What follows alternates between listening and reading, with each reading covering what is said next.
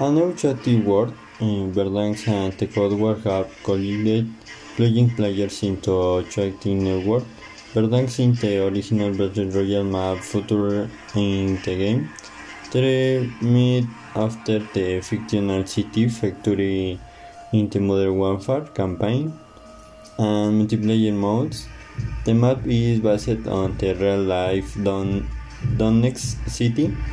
Verdansk serves as the primary map for most of the game Modern Factory in Warzone.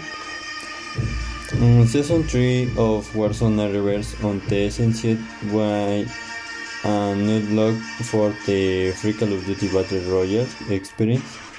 Call of Duty Warzone is a free Battle Royale video game released on March 10, 2020 for PlayStation, PlayStation 5, Xbox One, Xbox Series X and S, and Microsoft Windows. Uh, the game is part Call of Duty Modern Warfare and Call of Duty Black Ops Cold War and was introduced during Season 2 of Modern Warfare content. Warzone allows online multiplayer combat between 150 players. Although some limited time, games model support 200 players.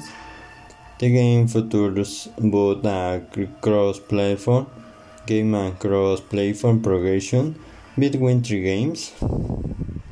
The game features three main modes: Plunder, Resurgence, and Battle Royale. Warzone introduced a new in-game currency system that can be used at buy station uh, and around the map.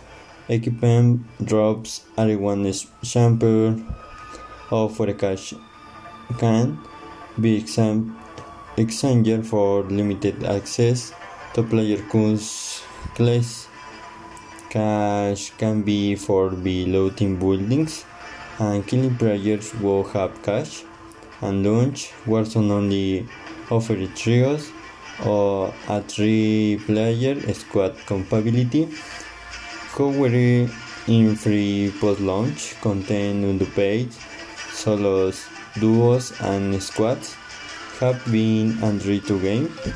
In May 2020, Activision announced that Warzone had surpassed 60 million downloads in the first two months. In April 2021, Activision announced that Warzone had sur surpassed 100 million active players.